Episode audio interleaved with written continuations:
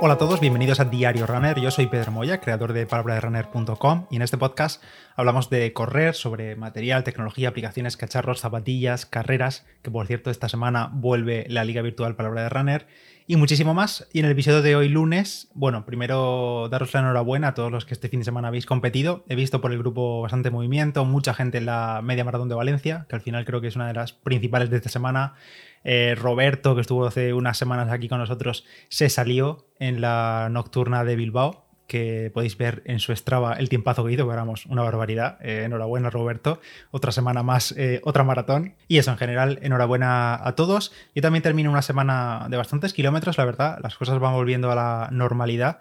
Y me ha salido una semana con, a ver que lo miro aquí, 85,4 kilómetros en total con buenas tiradas, buenos entrenos, buenas sensaciones, el pulso ya va a su sitio. La verdad que muy bien. Y eh, de piernas estoy bastante bien ahora mismo. Estoy bastante recuperado.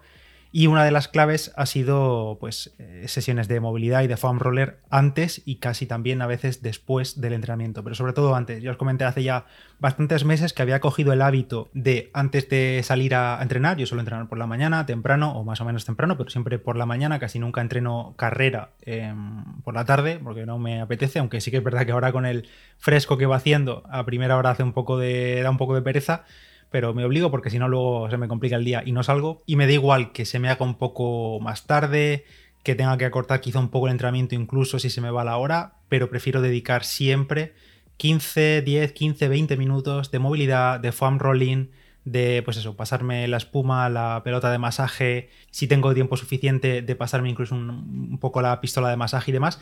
Y hace unas semanas, o hace ya casi un mes, un mes y pico, me llegaron un par de productos de la marca Hyperice o Hyperice, se escribe Hyperice, pero imagino que como es americana será Hyper Ice. Eh, bueno, no sé cómo se dirá exactamente, pero se escribe Hyperice, que bueno, os voy a dejar como siempre todo el enlace del episodio. Y me llegaron un par de productos suyos, Tienes una empresa que tiene, la verdad, que mucho producto de recuperación muscular, temas de vibración, temas de pistolas de masaje, de botas de compresión. Creo que compraron la empresa también Normatec y tienen las, las botas de compresión de Normatec, que son muy pepino también.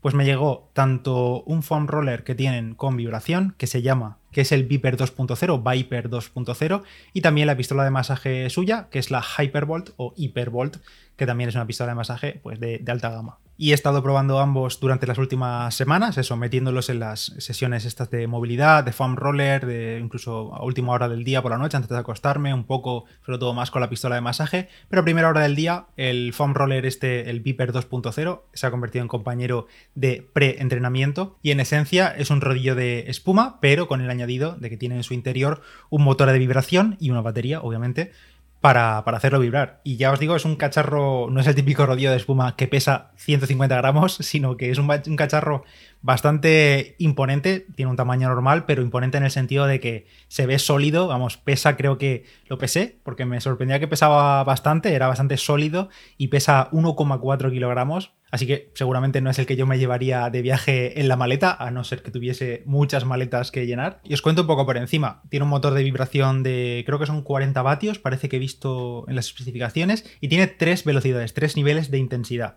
En concreto, yo suelo utilizarlo casi siempre la intensidad intermedia, porque ya es intensa de por sí, y la tercera vibración, o sea, la tercera, el tercer nivel de vibración, me parece incluso demasiado en algunas partes del cuerpo. nivel que tienes que llevar cuidado porque vibra mucho y si no, incluso si no te pones encima de él, por ejemplo, el nivel 3 lo suelo utilizar cuando me siento encima del, del propio Viper 2.0 para, para el tema de glúteo y todo eso. Ahí sí, lo uso, el nivel 3, el máximo. Pero si no, si por ejemplo es para pasártelo por gemelos o fascia y demás, fascia lata, eh, se te va, o sea, se va de lo que vibra, se va botando por el suelo si no te pones encima, si no le pones peso en él. La verdad que vibra bastante, os digo, a ver que tengo aquí el manual que os digo las frecuencias en las que vibra. En el nivel básico, el primer nivel, a 48 Hz, en el medio a 60 Hz y en el máximo a 72 Hz que este máximo, si no recuerdo más, es el mismo que el del Compex Ion, que ya os hablé de él hace unos meses, pero sí que es verdad que el Compex tenía cuatro niveles. Este rodillo Viper 2.0 no tiene demasiada textura, pero sí tiene. Digamos que la superficie es bastante rugosa, no es gomosa, es más bien tirando a un tacto duro, pero tiene un pelín de, dibujo, sí, como si fuese el neumático de un coche, digamos, tiene así como ranuras, pero no tiene los típicos estos, em, no sé, eh, bultos que tienen otros rodillos de masaje baratos de simplemente espuma, que tienen bultos como muy marcados. Aquí, digamos que la superficie es bastante suave, bastante continua, no tiene grandes saltos, pero sí tiene un pelín de ranuras. Y está hecho con espuma de polipropileno ecológico de alta densidad. De alta densidad ya os digo yo que sí es, porque es bastante duro y junto al peso, que ya he dicho que pesa como un kilo y medio, una cosa así, un poco menos, es un aparato sólido. Y antes de seguir con los modos de funcionamiento, batería y todo eso, os cuento el patrocinador del episodio de hoy, que está presentado por Citroën y su nuevo Citroën EC4. La E es de coche eléctrico, 100% eléctrico y 100% sin complicaciones,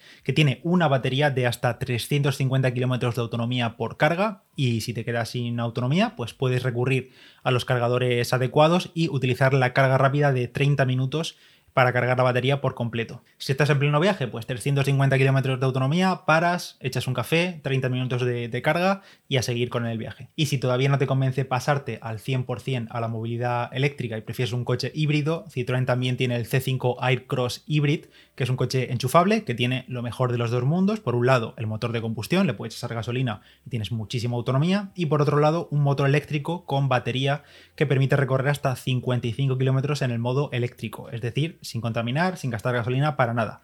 Lo típico ideal para los eh, trayectos del día a día, para ir a dejar a los niños al cole, para ir al trabajo y luego lo pones a cargar cuando llegas a casa o en la oficina o en cualquier plaza que tenga un punto de carga y con esos 55 kilómetros tienes cubiertos los trayectos cortos del día a día. Y si necesitas hacer un viaje largo, pues echas gasolina y tienes el motor de combustión. Y por último, Citroën también tiene dentro de su gama eléctrica el Citroën AMI, que es un coche hiper compacto diseñado para las ciudades, para meterse en todos los huecos, tiene un diseño muy curioso y por supuesto es 100% eléctrico. Puedes encontrar todos estos modelos en los concesionarios de Citroën o echarle un vistazo en su página web www.citroen.es que te dejo en la nota del episodio.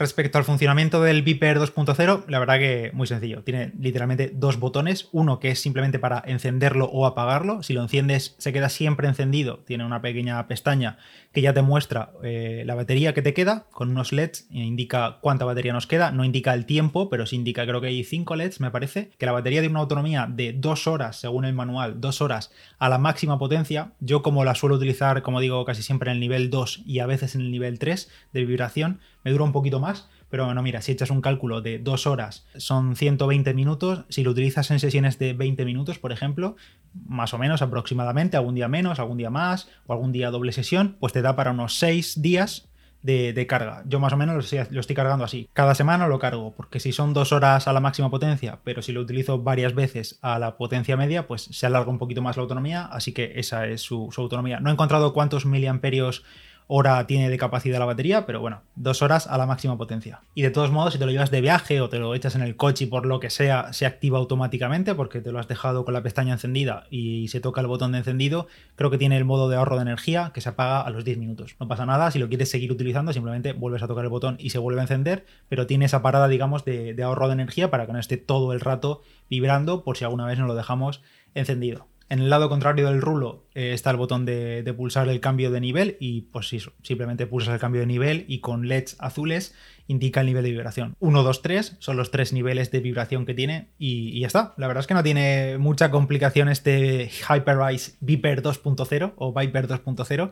No tiene complicación, es un rulo pero con eh, vibración. La batería, por cierto, una cosa que, no me gusta tanto es que el cargador eh, es propietario. Bueno, seguramente el, el propio conector tenga un nombre, no sé qué nombre será, tendrá un nombre en cuanto a componente electrónico, pero es el típico cargador redondo de como de los portátiles antiguos, el típico conector ese, pues eso, tienes que utilizar sí o sí su cargador, que viene incluido, por supuesto, su cargador de corriente, pero me gustaría que hubiesen aprovechado pues, para meter algún USB tipo C o incluso micro USB, como tenía el Compexion, porque si te vas por ahí, te dejas el cargador o tiene poca batería y tal, pues puedes aprovechar cualquiera de los cargadores que tenemos hoy en día, y aquí no, en este Viper 2.0 necesitas su cargador sí o sí. En general, ya os digo, es un accesorio de bastante calidad, o sea, el propio diseño se ve muy potente, muy tocho, tiene un precio alto, como suele ser en este tipo de, accesorios de alta gama y demás, creo que son 159 euros por este rodillo de espuma con vibración, pero también es verdad que un accesorio de este tipo, pues es para muchos años, tiene una vida útil muy muy larga, logro mucho tiempo, muchos años de,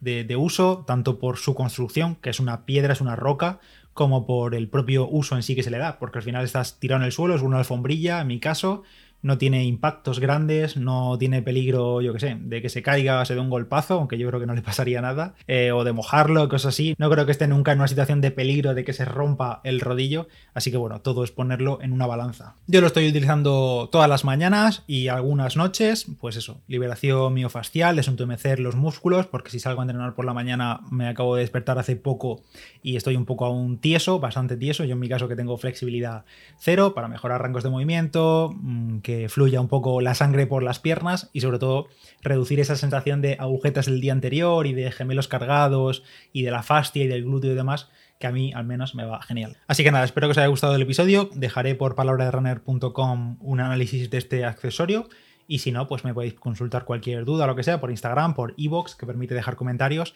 Que no lo digo mucho, pero se agradecen también las valoraciones en Apple Podcast. Si tenéis un dispositivo, un iPhone, un iPad o lo que sea, en Apple Podcast se agradece mucho que valoréis el podcast. Así que nada, nos escuchamos en el siguiente. Yo soy Pedro Moya. Gracias a Citroën por patrocinar el episodio de hoy y nos vemos pronto. Chao, chao.